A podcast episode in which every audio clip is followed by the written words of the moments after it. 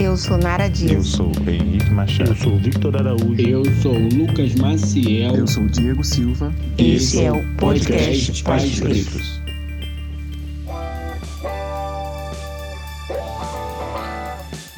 Sejam muito bem-vindos, bem-vindas e bem-vindes ao segundo episódio da quarta temporada do podcast Pais Pretos. Essa biblioteca preta em construção, onde a gente fala sobre a criação, mas sem deixar de lado a ancestralidade, a pretitude e as parentalidades pretas. Eu sou o Diego, pai de Benjamin, Aurora, esposa Tatiane, que está com as crianças lá no quarto para que eu possa produzir esse episódio. Então ela participa ativamente comigo hoje aqui. E hoje a gente vai falar com Jesus dos Santos, que é político, articulador cultural e pai. Podcast Pais Pretos. Salve família, eu sou Jesus dos Santos, pai de duas crianças, a Ioluá, Zinga e a Mina Quimpa. Sou DJ também e é uma satisfação estar aqui com cada uma, cada um, cada um de vocês. Então é isso, pessoal. A gente volta agora. É, a gente está voltando em temporada. Esse é o segundo episódio da nossa temporada. A gente continua falando sobre política. Hoje a gente vai conversar com Jesus. Mas primeiro a gente vai para nossa pergunta quebra-gelo, que é a seguinte: numa realidade alternativa, em que o quilombo mais conhecido do Brasil prospera até os dias de hoje, eu te pergunto, Jesus, quem seria você nessa Palmares de 2022? Olha, Diego, satisfação mais uma vez estar aqui no podcast Pais Pretos. Se fôssemos considerar o que a Lélia Gonzalez diz, né, de que se houve algum espaço democrático em nossa sociedade, foi Quilombo dos Palmares, significa que de 1595, quando foi estabelecido até os dias de hoje, ele tivesse conseguido expandir não só territorialmente, culturalmente, é, e contribuindo de forma mais visível aos nossos olhos com as relações que permeiam a nossa sociedade, muito provavelmente hoje eu estaria na praia, porque a gente teria condições equíveis de vida. É, e aí eu estaria na praia, surfando, fazendo música, estaria me divertindo mais com as minhas filhas. E a preocupação latente que existe aí todo dia que eu acordo, se eu vou ser o próximo a morrer, se eu vou ter condições a ver minhas filhas crescerem, se eu vou conseguir trazer comida para dentro de casa, não existiriam. Então, nesse lugar e não utópico mais que a gente, por ser o sonho de nossa ancestralidade, luta todos os dias para que o futuro seja uma sociedade livre, abundante e coletiva. É, me possibilitaria hoje estar de boa na praia, curtindo e de certa forma também trabalhando, né, contribuindo com a construção coletiva dessa sociedade. É isso, eu ia falar, né? A gente ia estar simplesmente de boa. Tá aqui, ó, vou estar relaxando, de boa, tranquilo, sem nenhuma preocupação de saber se vai chegar o fim do dia e sem saber se vai amanhecer. E é muito sinistro isso, é muito complicado, porque, como a gente estava falando em off, né? A gente podia estar hoje falando no podcast sobre, sobre futilidades. Aí está aqui todo a mundo. Fórmula ia, 1, é, Lewis Hamilton. É, ia falar do Lewis Hamilton. Ia falar de futilidades amor, e, e, e, coisas mais tranquilas. Mas não, a gente tem que estar aqui hoje falando de política para os nossos filhos, por exemplo. Por quê? Porque é um dos instrumentos de transformação que a gente tem para mudar esse quadro, para que essa Palmares talvez chegue um dia, né, para gente, que seja Palmares de 2100, 2150, 2122. Mas é isso, né? Sim, sim. E, e, e, talvez o mais absurdo é que isso deveria ser algo tão natural, tão normal, as crianças já deveriam, uhum. é, no seu processo de desenvolvimento, é, serem inclusas no debate político, no pensar e, e, formular sobre quais são os próximos passos que a nossa sociedade deve ter, mas não são Primeiro, porque fazer política hoje é um processo de privilégio para alguns, uhum. e também porque a gente vive uma sociedade né, que renega às crianças a possibilidade de participar de um cotidiano Exatamente. que deveria ser normal. Né? Então, desafio aí que a gente tem. E ao longo do bate-papo aqui a gente vai permear muito dessas conversas. Com certeza. Podcast Pais Pretos.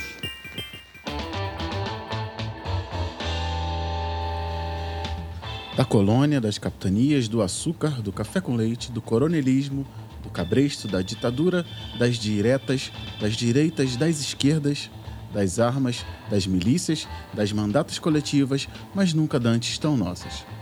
Por que será que a política ainda é algo que reside num local que começou a nos atingir agora, depois de tanto tempo? Por que será que a gente não aprendeu? O que, que falta? Nesse segundo episódio da quarta temporada do podcast Pais Pretos, vamos continuar falando sobre essa política tangível, aquela que precisamos ensinar para os nossos filhos, filhas e filhos, os que vão habitar esse Brasil nosso de cada dia. E para isso hoje, a gente vai contar com a ajuda de Jesus dos Santos, um pai preto de duas meninas que traz a política na sua história. Bom, vou pedir sua licença aqui, vou mudar o BG aqui para a música que a gente usa na campanha do apoia.se e agora eu vou usar ela também para nossos recados em geral. Bom, você sabe que a gente tem um Instagram, que é o arroba Pretos, e lá no Instagram a gente bota tudo que a gente está fazendo para as pessoas que ainda não chegaram aqui, como você, no stream de áudio, saber que nós existimos. E aí eu vou precisar da sua ajuda, você que já escuta a gente e que porventura não consuma a gente lá no Instagram. Os nossos conteúdos estão com uma entrega muito, muito, muito baixa. A gente sabe o que, que causa isso, a gente sabe como o Instagram funciona, mas a gente consegue burlar isso. Toda vez que sair alguma coisa, eu vou te pedir humildemente, chega lá, dá um like, comenta, compartilha, salva, manda para alguém, pede para ver, manda para quem você achar que vai gostar do nosso conteúdo, para fazer com que a gente chegue a mais pessoas, mais famílias e mude mais ainda a história do nosso povo preto. Como Jesus vai até comentar um pouquinho aqui mais à frente no episódio, a gente tem essa impressão de que se as pessoas estão indo lá, curtindo, compartilhando, você não precisa ir fazer. Mas na real, cada pessoa chega por quem já fez. Então, quando você vir um conteúdo nosso passando pela sua timeline, ou então se você quiser ir lá no nosso perfil, ativar a notificação e ir curtindo tudo que sai, você vai ajudar a gente demais, demais, demais. Não acho que porque uma pessoa curtiu, você não precisa. A gente precisa de todas. E eu vou falar novamente aqui, bem rapidinho.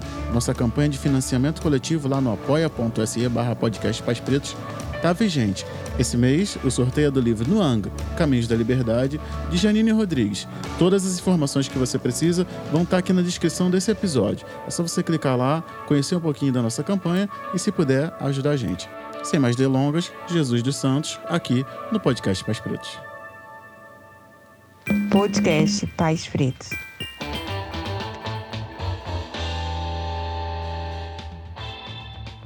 Então eu vou me apresentar para quem está chegando agora. Eu sou Diego. Eu sou um homem de pele preta não retinta, uso bigode, tenho pouco cabelo, tô com um fone preto, uma parede clara ao fundo.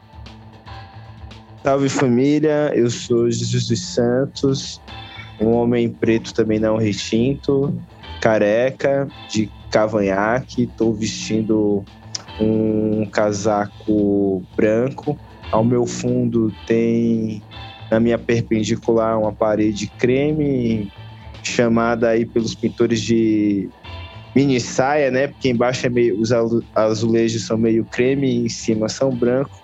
E ao fundo tem um armário de cozinha amadeirado e tom creme. Vocês vão ver aí um liquidificador. Enfim, eu estou na minha cozinha. Massa. É, sou Jesus dos Santos, pai de duas crianças da Ayuluá Nizinga, a mais velha, a Mina Kimpa, a mais nova, que provavelmente durante aqui as nossas gravações, provavelmente vocês também ouvirão as vozes delas, porque elas vão e voltam. É... E sou militante aí, sou ativista, tenho 37 anos e há 20 anos estou aí no ativismo, no enfrentamento, na incidência para dar continuidade a uma luta que não começou ontem e que também não vai terminar amanhã. Exatamente. Massa. Então, a gente vai ter muito o que falar a respeito dessa luta. E como to, todo bom herói, né? Se a gente pode chamar de herói, esse conceito ele ainda é muito eurocêntrico. Volta para casa, encara duas crianças, encara a companheira, quem quer que seja que esteja esperando, e ainda vive uma vida normal. Então, como a gente vai trazer essa política, esse enfrentamento para nossa casa, mastigar, tornar palatável, trazer para os nossos. É sobre isso que a gente vai conversar hoje. Então eu já vou direto para nossa primeira pergunta. Por que, que é importante ter pessoas pretas na política? Olha, parece complexa a pergunta, mas talvez seja uma resposta bem simples. Primeiro, porque política é o nome da ciência que determina as relações existentes em uma determinada sociedade. E é de compreensão de geral que a gente vive numa sociedade, né? A gente uhum. depende das outras pessoas. Então, política é essa ciência aonde a gente precisa se relacionar. Então, de ponto de partida, eu diria isso. Só que eu complementaria dizendo que a política também, e aí eu, como homem preto, enxergo. E, e eu vou falar isso porque a gente tem vivido aí nesse processo de esses últimos 30 anos né, de democratização do país, talvez um descontentamento com a praxe política institucional, né, o descrédito, uhum. isso tem se dado é, pelo número altíssimo de pessoas que não vão votar, e aqui sem entrar no mérito se a eleição necessitaria ser obrigatória ou não. Eu estou dizendo isso para dizer que a política também é algo que nasce em berço africano, né? No berço das primeiras civilizações. Eu estava assistindo um documentário esses dias e que falava sobre o processo de colonização, sobretudo na América do Norte, e que quando as pessoas não negras, não indígenas é, chegaram lá, é, elas perceberam que tinha todo um processo de organização democrático, participativo, coletivo, tal, que muitas ficaram assim abismadas, porque até 1700, 1900, até hoje, uhum. né, esses países vivem monarquias absolutistas, um processo nada democrático, nada participativo, nada coletivo.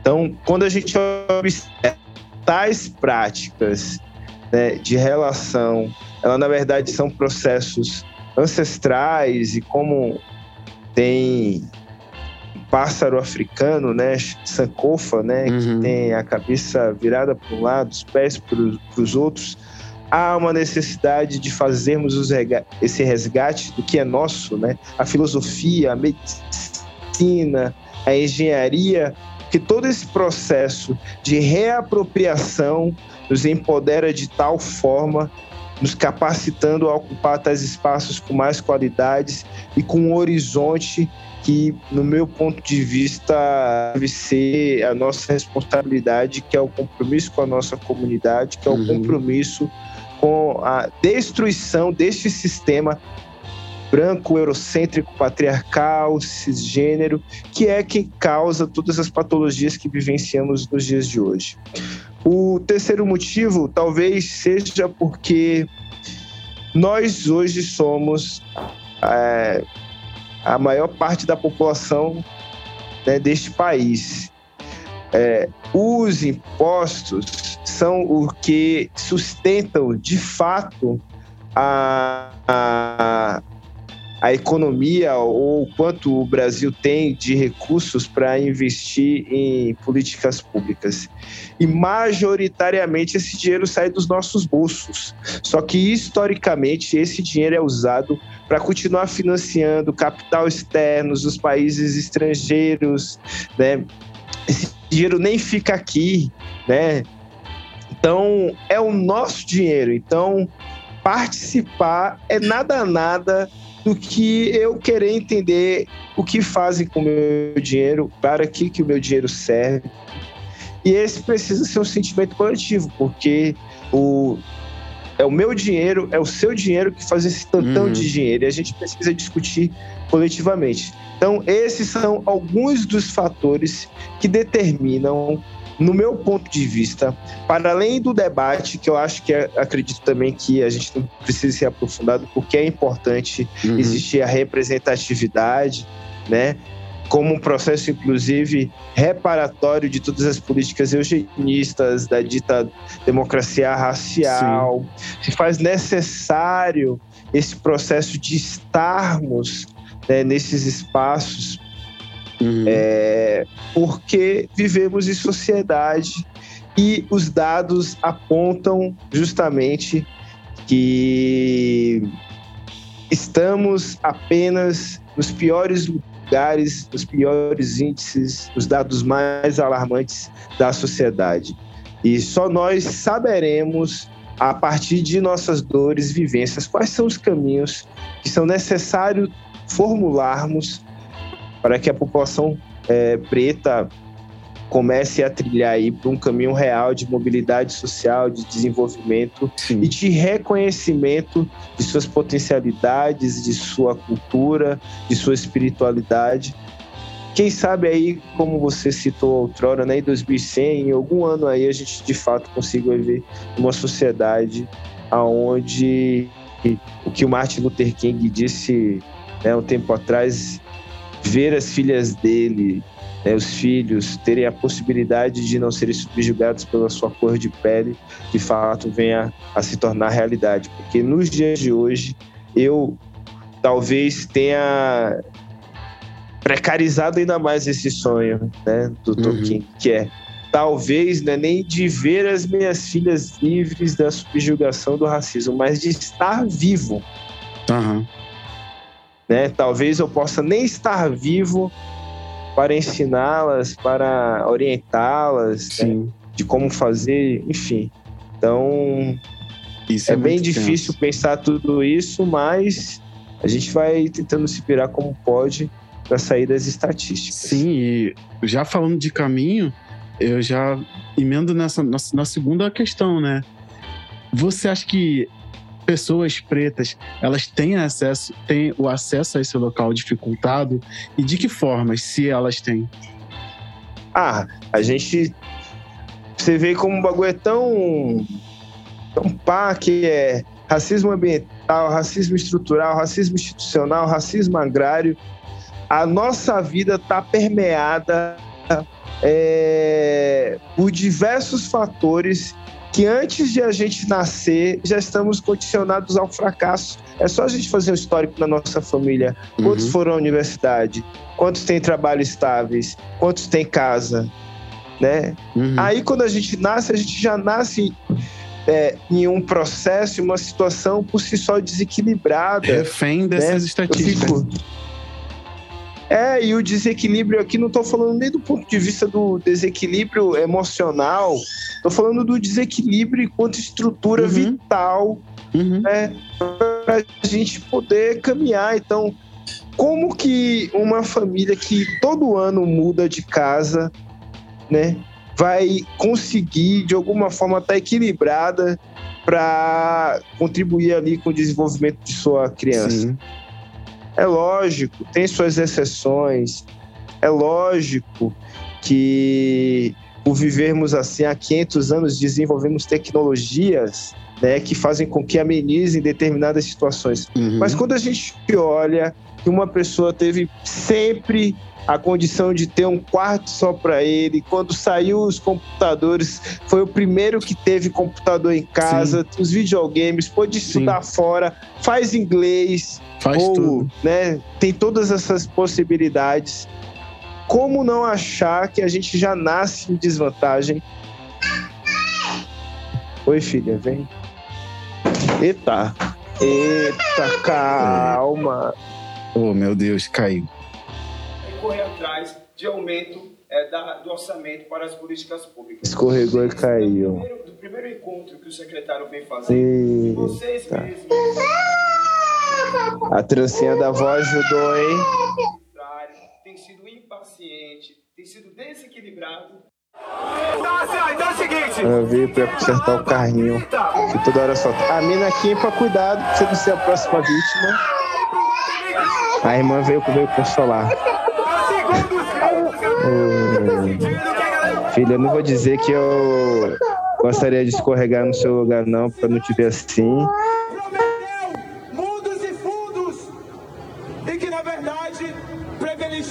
Gostaria de te ver escorregar, não, viu? Mas faz parte. Tá bom? Faz parte. que privilegia o aumento do público. Mas como aumentar público, prefeito? Como aumentar? Como aumentar? Tipo aquela música, cai e levanta, tá bom? Vem aqui, amiga, vem. Vem, vem abraçar sua irmã.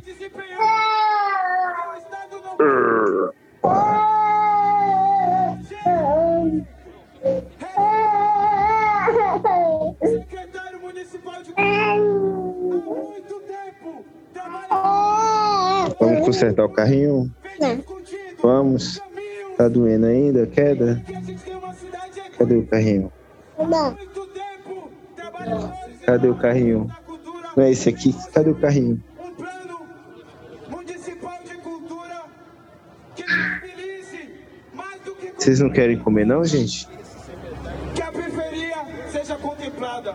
Afinal, parte dos recursos públicos estão concentrados no centro da cidade. Podcast Pais Pretos.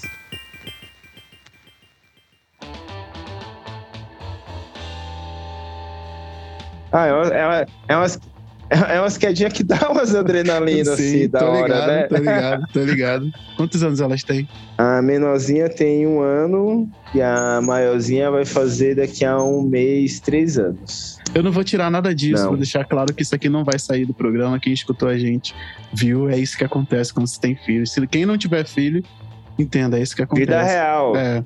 E quem tem filho vai entender esses minutos de silêncio. E nem trilha sonora eu vou botar. Vai ficar no silêncio pra ouvir um pai com uma filha consolando. É isso que a gente faz. É isso que a gente faz. Massa, massa demais. Vamos continuar, porque a gente tá entrando em parentalidade mesmo. Então foi uma mudança de bloco muito boa. A gente já passou pela ancestralidade, você pincelou bastante ali no começo e até é, extinguiu a necessidade de eu fazer uma pergunta, porque você já entrou na ancestralidade. A gente falou um pouco de pretitude agora com acesso à política e aí a gente entra na creme de la creme dessa conversa, que é falando sobre parentalidade. Então eu vou para a nossa primeira pergunta. Na sua opinião, como é que a gente deve introduzir esse conceito de política para os nossos filhos e filhas?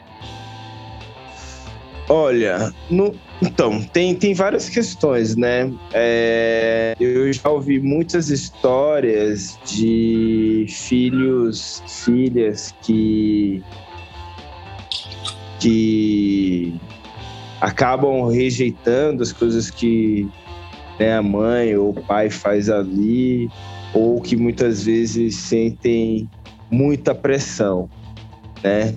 Por de alguma forma vir a exercer os mesmos corres que, que a galera ali, né, seus cuidadores cuidadoras mais próximas faziam. Então eu tomo muito cuidado nesse sentido de tentar reduzir isso, né? É, E talvez por elas serem bem pequenininhas ainda, tipo, uma tem um ano, a de três anos começou agora a sacar determinadas coisas, é, e aí eu acho que esse é um momento muito que eu tenho introduzido nelas a ideia de nossa tal é, é, então isso tem sido muito mais presente. E aí eu vou fazendo tipo jogos com elas. Por exemplo vou dar um exemplo. Tudo que eu vou dar para elas eu falo assim eu pego um pouquinho né, e falo ó, isso aqui é um imposto então eu vou dar um iogurte. Eu vou lá e dou uma colherada, falo- uma colherada. Eu falo, ó filho, isso aqui é um imposto, tá? Papai tá vindo aqui pegar um imposto. Então eu vou tentando ao longo do tempo introduzindo essas coisas, Uhum. falando isso, tal, é, ou quando o- tá ela e a irmã que estão dividindo por um brinquedo e eu tento falar para ela que a sociedade é um processo coletivo, que a gente depende das pessoas e Uhum. por isso a gente precisa muitas vezes negociar, dialogar. Então ainda são do ponto de vista da vida política, né? Uhum. tal, vamos dizer assim, dos direitos e deveres. Agora, se a gente fala da política do cotidiano, né, das relações tal, aí eu acho que isso é desde a barriga já, né, Uhum. dos diálogos com ela, falando. tentando correr atrás do tempo, né? Porque Uhum. é, esse talvez seja os melhores momentos. Porque assim, tem uma coisa que na minha cabeça os pais têm que. Os pais, né? Tem que entender que é até nascer. A única coisa que você tem que fazer ali é falar muito, né? Para reconhecer a voz, Uhum. ajudar a sua companheira tal. Mas o trabalho mesmo vai ser depois que a criança nascer, que você vai ter que correr atrás do tempo de criar esse laço. Porra, nem E com a fala. mãe, cordão umbilical, de estar ali na barriga, já é por si só um elo muito forte, né? Uhum. Então a gente tem que correr atrás depois que nasce. Demais, demais. Então eu vou exercitando, introduzindo dessa forma. Eu vou falando do Grêmio, estudantinho na escola. Falar, ah, você sabe o que é Grêmio? Enfim, acho que no caso delas estão tão, elas estão muito né? e Uhum. eu vou soltando algumas pérolas no meio de nossa jornada aqui em casa. Mas eu observo que para crianças maiores, e isso já foi fruto de questionamento e incidência, sobretudo quando eu fiz parte do fórum é, que construiu o plano de governo aberto da cidade de São Paulo, que, que este plano teve validade acho que até 2021, é, de que a gente precisa incluir na educação básica, desde pequeno, Uhum. é, assuntos relacionados à política institucional, tá ligado? Uhum. É, é, sem sombra de dúvida, as pessoas precisam saber como que o Estado investe numa obra pública, como que o Estado formula Uhum. né, as políticas públicas. Os jovens, as crianças precisam saber e aprender sobre isso. E só não sabem né, porque o sistema que está operando nos dias, desde os dias longínquos até os dias de hoje, é, nos isou, primeiro nos escravizou, nos desumanizou Uhum. e, nos apropria, e se apropria de nossas coisas. Então, esses fatores nos levaram a estar 50 metros atrás, a não entender muitos dos processos e ainda ter o alto ódio Uhum. e talvez a síndrome de Estocolmo, né? Que é amar os nossos algozes, que é nos odiarmos, que é nos acharmos nos potencialidades. Quantas vezes você não já deve ter parado e pensado, porra, não vou conseguir fazer isso, isso não é pra mim Uhum. tal. Agora pergunte, ou reflitamos aqui, quem, né, do... Pô, eu tava vendo aqui hoje, por coincidência, o maior careta, né, assim é o vídeo, né, o cara que na verdade está condenado por estelionato, e ele falsificava a, a identidade dele, né? Já apareceu como filho de não sei quem lá, empresário tal. Uhum. E, cara, ele fala assim numa naturalidade, né? Por ter construído né, mais de não sei quantos processos e tal. Eu fico imaginando, nem possibilidade de ser picareta eu tive, porque ainda a minha possibilidade de pensar meu horizonte é de saber se estaremos vivos, né? se viver. Então, isso é tão cruel Uhum. que, que faz com que, é, se a gente passar e produzir hoje uma outra forma de pensar, uma outra forma de olhar, que é necessário desde criança sabermos como nos organizamos, como que as coisas se dão. Sem sombra de dúvida, a gente vai ser adultos muito mais responsáveis, criar Uhum. relações muito mais sólidas e, e, quem sabe aí a longuíssimo prazo combater algumas patologias como a corrupção, como, como questões danosas né, Uhum. em relação a como a nossa sociedade se organiza de forma coletiva. E se você parar, parar imaginar, né? De repente, você falou aí do cara que é estelionatário, picareta, enfim. Ver quanto de autoestima não precisa uma pessoa dessa pra ter para se sentir capaz de vilipendiar as pessoas, as coisas, as instituições. Então, é, eu até penso assim, ela já nasceu com um sistema posto para ela, para que ela possa ir ali, para que ela possa ir ali e subverter esse sistema, né? E acho que, que é uma questão de, de reconhecimento, de você ver assim, pô, esse sistema se a gente for levar para esse lado. Esse sistema é formado por pessoas que são como eu, são da minha cor, então eu consigo transitar tranquilamente nesse meio sem ser sequer questionado, tá ligado? A gente bota várias situações do cara, por exemplo, o cara vai chegar numa festa dizendo que é isso, é aquilo, é aquilo, é aquilo. Vai você ser preto e fazer isso, tá ligado? Então, na verdade, eu sendo preto, ao chegar em casa, eu posso ser confundido com bandido e levar três tiros na barriga. Poucas horas desse podcast que a gente está gravando aqui hoje, há poucas horas aconteceu esse caso que eu acabei de citar, o Moisés. O Moisés, né? No Rio de Janeiro. Exatamente. Ou algum que está acontecendo agora, ou que aconteceu há 23 minutos atrás, que a gente nem vai saber. Exatamente, exatamente. E vai acontecer de novo até o Porque final dessa gravação. Um país normaliza, como um país normaliza que a cada 23 minutos uma pessoa morre aqui. A cada 23 minutos um homem preto está morrendo durante um ano. Como normalizar um bagulho desse, cara? Eu tô. Porra! Caralho é foda. Mas tá normalizado, né? Tá, tá posto.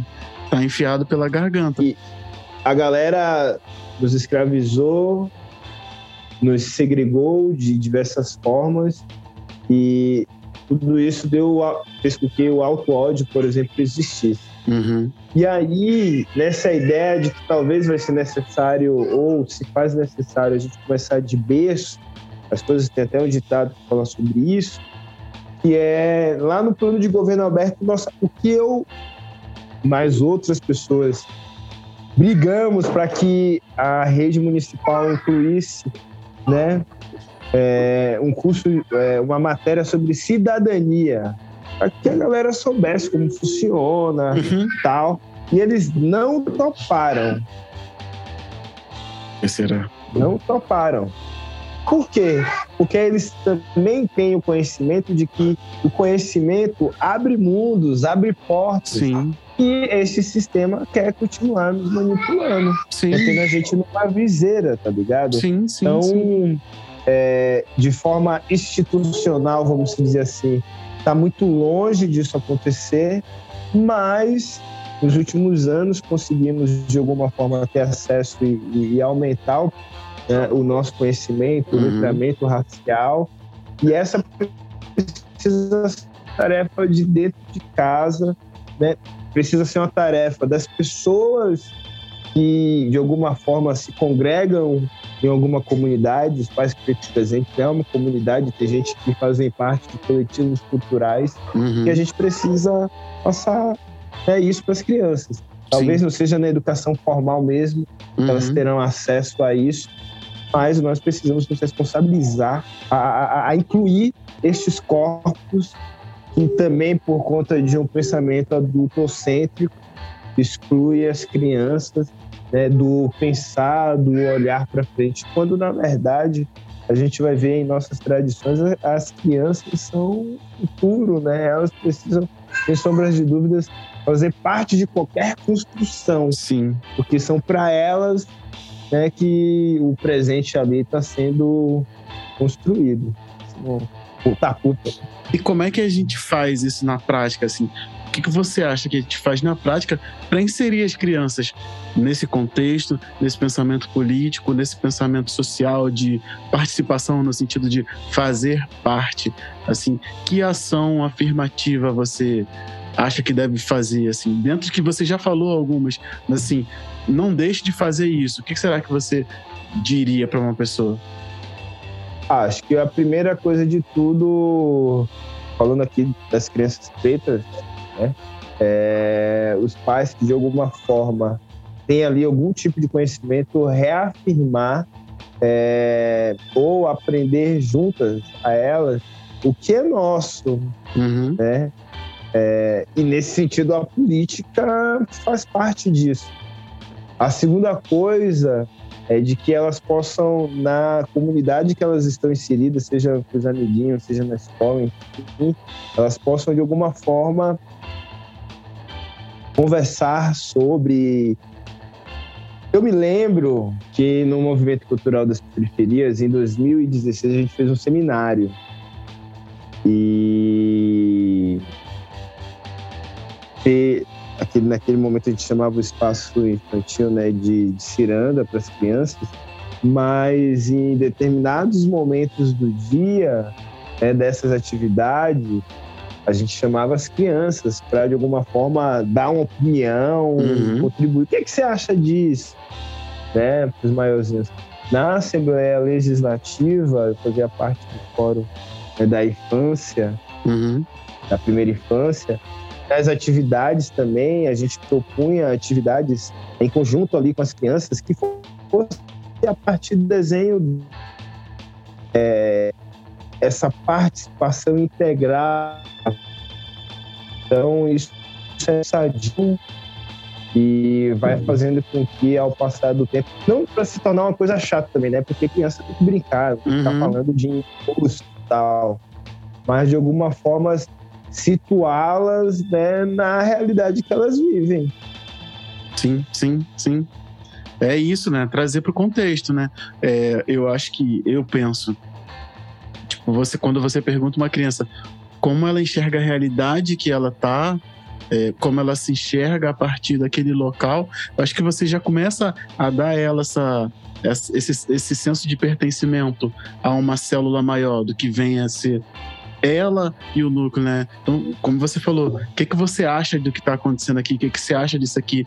Trazer esse local, né? Que, que, que a gente acaba que, de uma certa forma, até por cultura, é, principalmente com essa visão eurocêntrica, tirando a criança desse local de decisão, desse local de, de, de participação mesmo, de fazer parte ativamente como indivíduo, né? E eu, eu acho, né, dentro do, do que eu entendo, que é isso, né? Pegar a criança, botar nesse meio e, e respeitar o feedback dela também. Tipo assim, ah, não, eu acho isso. É, realmente. Então vamos ver o que, que essa percepção traz para você, né? Eu penso que, de repente, se a gente pensar isso também, é, comece esse, esse, esse sentimento na criança. Com certeza. Eu diria que aqui em casa eu faço doutrinação ideológica e que as minhas filhas até, até as roupas que elas vão dormir, que elas vão sair, são elas que decidem. Uhum. Já a de um ano eu pergunto, eu sei que a resposta é quando ela dá uma risada, porque viu ali uma roupinha colorida e ela Sim. gostou. Então é essa. Se eu mostro uma uhum. pra maior, ela fala, não, papai, ela não vai vestir. É lógico que tudo isso tem limites, né? Uhum. E a gente precisa, obviamente, também entender que tem horas que a gente vai precisar dizer não. É, é um processo que talvez eu também esteja aprendendo, né? Sim. Sou pai só há, há quatro anos. Sim. É, então, estou vivenciando muito desses processos. Então, você que está aí, eu já vou dar um gancho aqui, já vou até já deixar aqui predicado para, se precisar de um parceiro aí, ser convidado. Se você que está ouvindo a gente tem outras dicas ou faz de outro jeito, deixa aí nos comentários, porque com certeza. isso é uma troca. Sim, a gente com certeza troca muito. Eu ainda, a gente, eu ainda marco Jesus aqui nos comentários e a gente debate. Eu adoro as discussões estendidas nos posts e a gente vai fazer isso mesmo. E aí, eu vou te fazer uma pergunta que ela vai mudar um pouco do que eu tinha falado, do que eu tinha planejado, mas ela não vai perder o sentido. E eu quero saber, na sua opinião, eu ia te perguntar, criar crianças pretas, mas eu acho que eu preciso perguntar de outra forma. Na sua opinião, criar meninas pretas é um ato político? E por quê?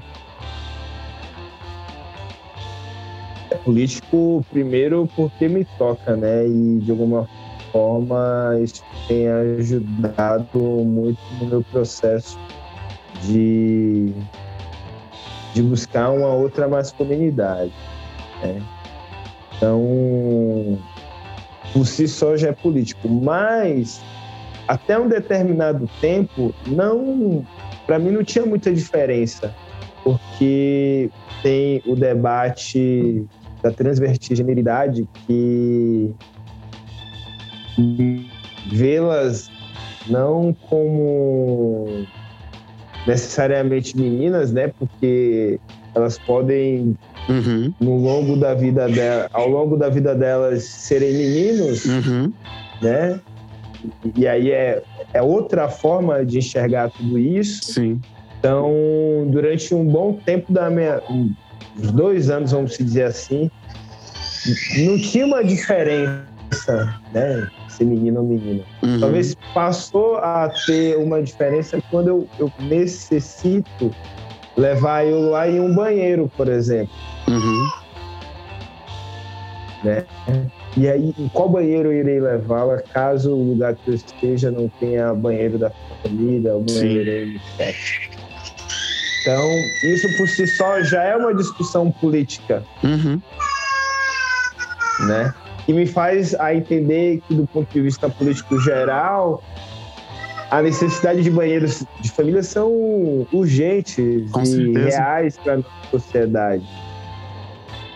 Agora, do ponto de vista de ser uma criança preta, sem sombras de dúvidas.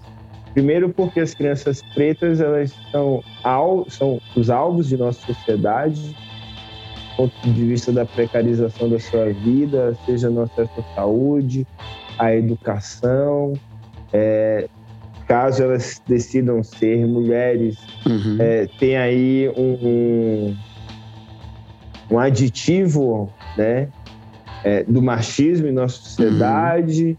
Então, tem uma série de, de questões e fatores que, que complicam. Agora, talvez o que me traz um pouco mais de conforto é de que, de que, como eu disse na resposta anterior, a ideia aqui em casa é a gente conversar muito, então eu em toda e qualquer oportunidade eu quero muito estar conversando com elas para uhum, prepará-las a viver nessa sociedade. sim. Elas não podem se desenvolver e crescerem sem saber como que é essa sociedade lá. Eu não sou daquela ideia de trancar, aprisionar, porra Uhum. nenhuma. Eu quero que elas vivam o mundo, extravasem, façam o que pode, o que não pode, porque é o que não pode muitas vezes que ensina. Uhum, Eu talvez tenha aprendido muitas coisas fazendo o que não podia. É, e nem por isso isso é lógico, né? Preservando a vida sempre. Eu falo Uhum. ela. Tem hora que ela vem aqui perto do fogo e fala, filha, ela chora quando eu tiro elas, filha.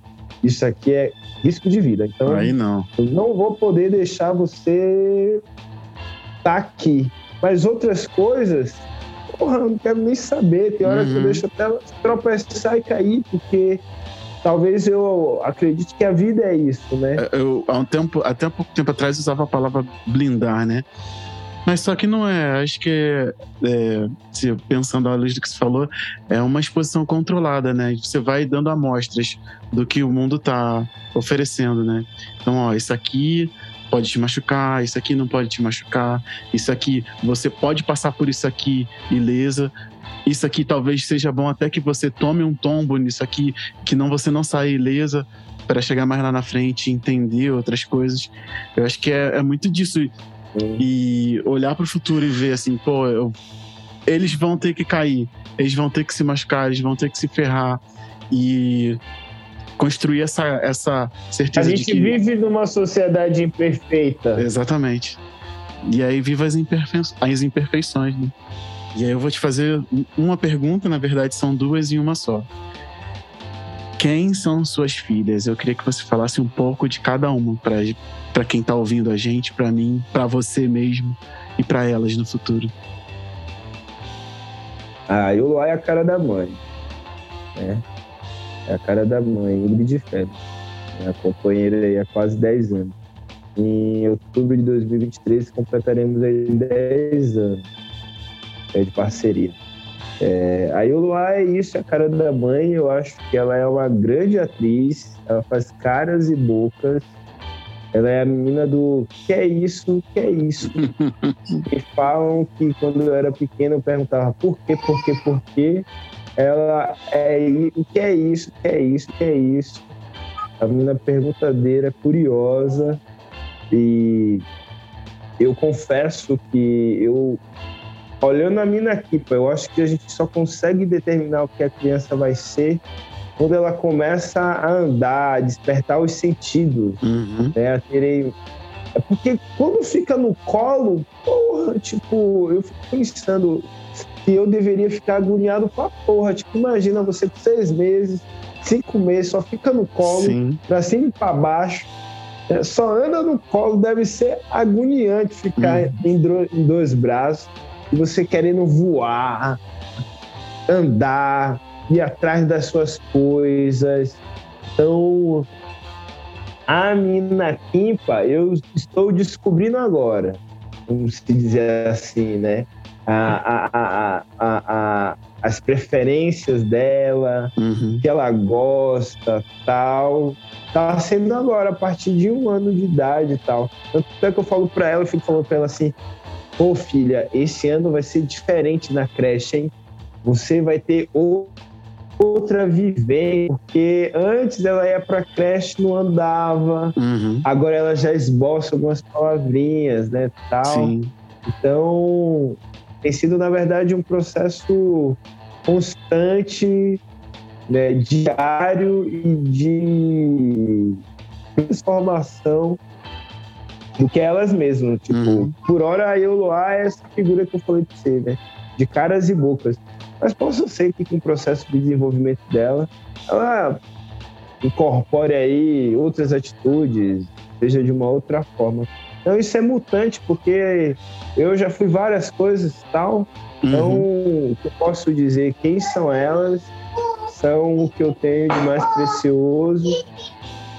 É o meu espelho, vejo muito nelas. É, mais do que o que eu vejo nelas, né? o Quem são elas é o que elas significam para mim. Significam esse processo de viver no passado e de me construir para o futuro. É, talvez seja a viagem que eu vou falar, mas é imagine, porra, eu tô fazer quase 40 anos. Daqui a mais 50 anos, eu de alguma forma não estarei mais aqui na materialidade córea, né? Uhum. corpo, né? E elas, essa é a minha continuidade. Então, observa, ver elas nessa, como essa minha continuidade, porra, é para mim, talvez, o que é o que dá aquelas aqueles picos de felicidade, de alegria, Sim. sabe? Uhum. Porque vê-las hoje, falar delas hoje, é mais do meu olhar Sim. né? É, do que, do que elas realmente são. Eu posso ficar aqui dizendo, não, a Yoluá tem cara de atriz. Ah, Ela ser, ser comerciante, Sim. Sei lá, coisa de pai. Não sei se você tem essas brisas aí. Tem, com certeza. Mas é por isso que eu, por isso que eu pergunto, né? A, eu- a gente sempre faz essa pergunta. Porque é aos olhos do pai mesmo, tá ligado? E eu- eu ouvi esses dias uma parada que me, me fechou, assim. Foi um lance que foi muito intenso, que eh, foi o Márcio Libar, que ele falou: o outro não existe. É tudo sobre você, tá ligado? É tudo sobre você. Sim. Então, quando eu pergunto pra você quem são elas, na real, eu- a gente não tem como saber quem são elas. A gente de- de- demora Sim. muito pra saber quem é a gente, tá ligado? E eu- quando eu pergunto, eu quero saber quem é esse Jesus que, que habita em cada uma delas, tá ligado? Que você enxerga. E isso é. é essa- é um perigo, cara. é. Aí, eu fico assim pensando, ô filha, quando você estiver na universidade, você vai estudar lá na UFBA, viu? E eu vou passar uns tempos com você lá na residência lá, porque eu nunca morei lá. Aí eu vou morar com você um tempo. Então, é esse vício, essa parentalidade que a gente muitas vezes fica projetando. É como você falou que o irmão trouxe outrora, né? É, nunca é sobre o outro, é sempre sobre nós. Então, é, a gente fica se projetando nas crianças, né? Mas é isso. E, de certa forma, isso é bom, né? Esse, é o- esse reencontro. Podcast Pais Pretos. E aí, você conhece o coletivo Pais Pretos Presentes? Procure a gente nas redes sociais com arroba Pais Pretos. Por lá você vai encontrar materiais com conteúdos diversos sobre tudo que envolve a parentalidade preta. Temos rodas de conversas periódicas, grupos de estudos, grupos de apoio no WhatsApp, no Facebook e, é claro, o nosso podcast Pais Pretos. Fique ligado em nossas redes sociais e vem com a gente.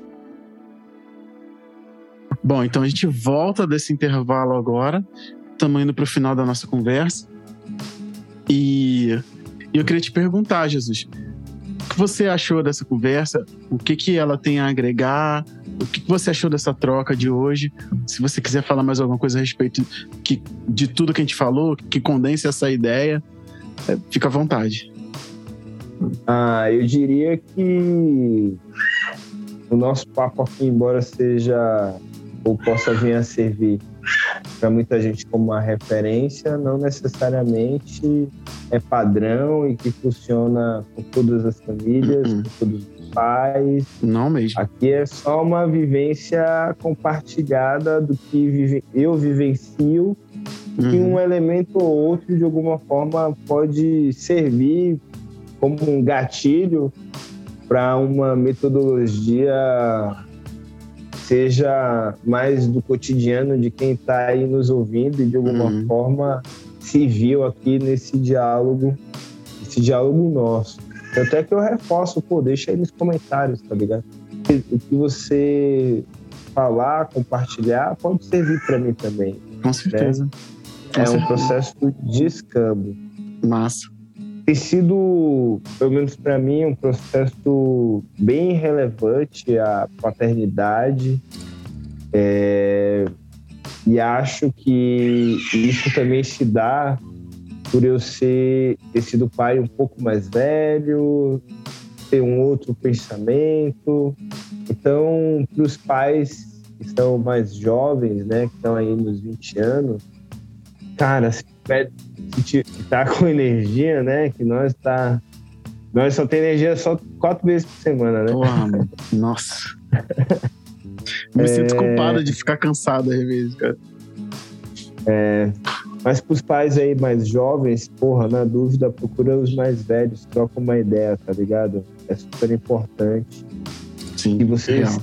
reproduzam as suas necessidades em outras rodas de bate-papo, em outros espaços, porque a gente precisa naturalizar, sobretudo os pais pretos que nos Uhum. ouvem, de que a gente tem uma outra forma de se relacionar com a nossa família e a gente no retornar às nossas origens, buscar a nossa ancestralidade, a gente Uhum. reencontra esse caminho e que, sem sombras de dúvidas, seremos pais melhores, nossos filhos serão, nossos filhos serão pessoas melhores e talvez a gente encontre nessa busca, nesse caminho, é, questões que possam trazer mais conforto e ajudar aí né, na criação de nossas crianças.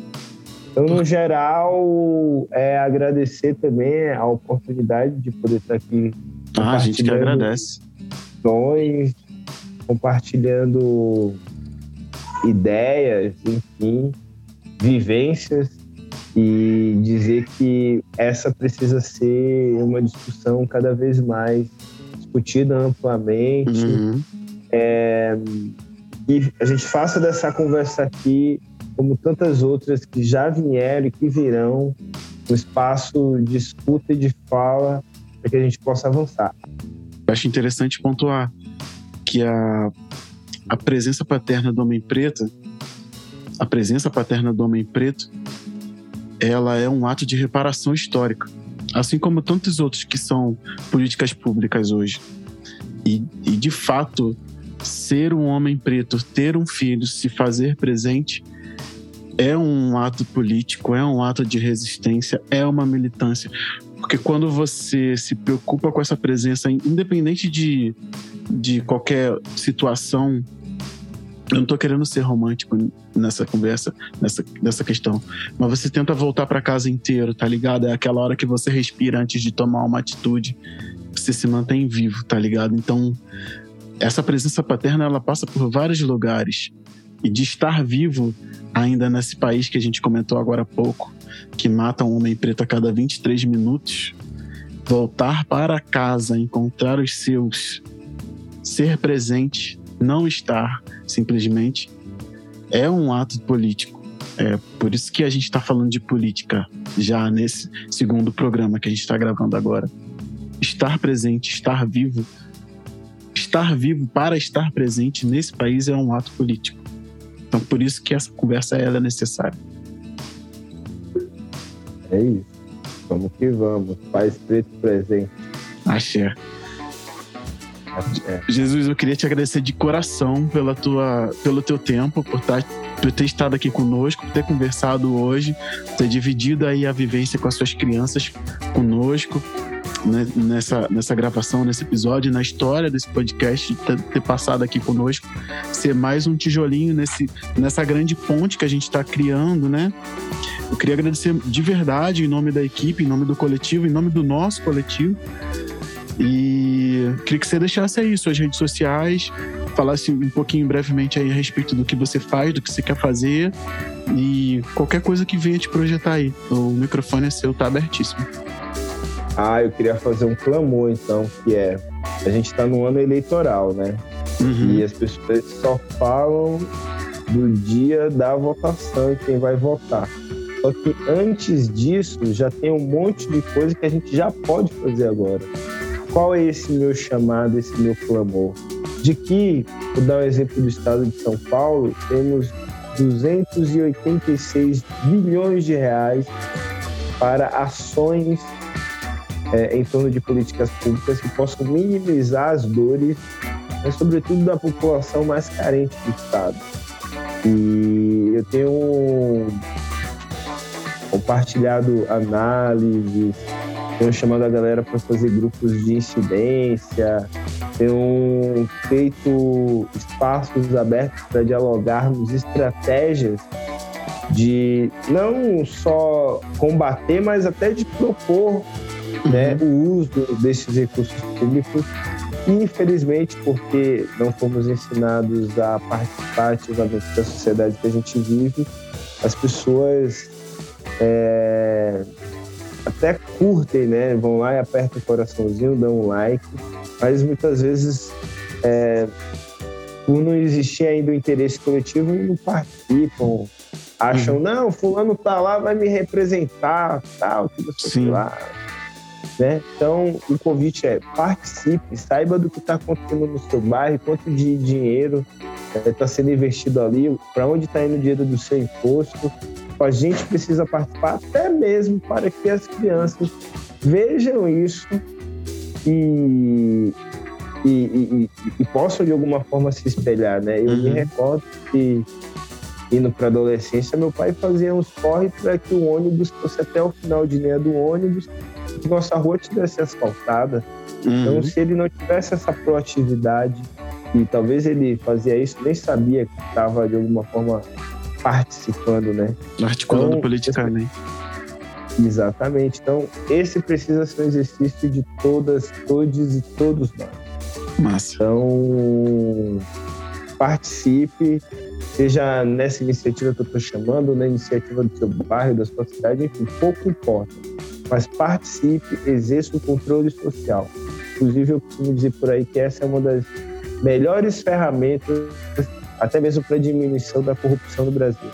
Que é Exatamente. que a população participar, a gente vai conseguir coibir cada vez mais que o nosso dinheiro seja desviado para continuar alimentando as grandes fortunas, os poderosos e a elite do nosso país. É isso. Muito obrigado. Boa noite. E a gente vai ficando por aqui por hoje. E eu queria agradecer a você que ouviu a gente até agora. Muito obrigado. E dizer que o podcast Pais Pretos é uma iniciativa do coletivo Pais Pretos Presente. Para dúvidas, sugestões, qualquer coisa que você queira falar com a gente, chegue lá nas redes sociais, no arroba podcast Pais Pretos e no arroba Pais Pretos. Você sabe tudo que está acontecendo no coletivo a partir de lá. Então eu vou te agradecer.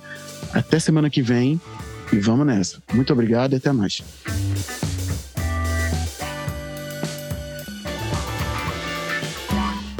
Eu sou Nara Eu Dias. sou Henrique Machado. Eu sou Victor Araújo. Eu sou o Lucas Maciel. Eu sou o Diego Silva. Esse é o podcast Pais Pais Pretos. Pretos.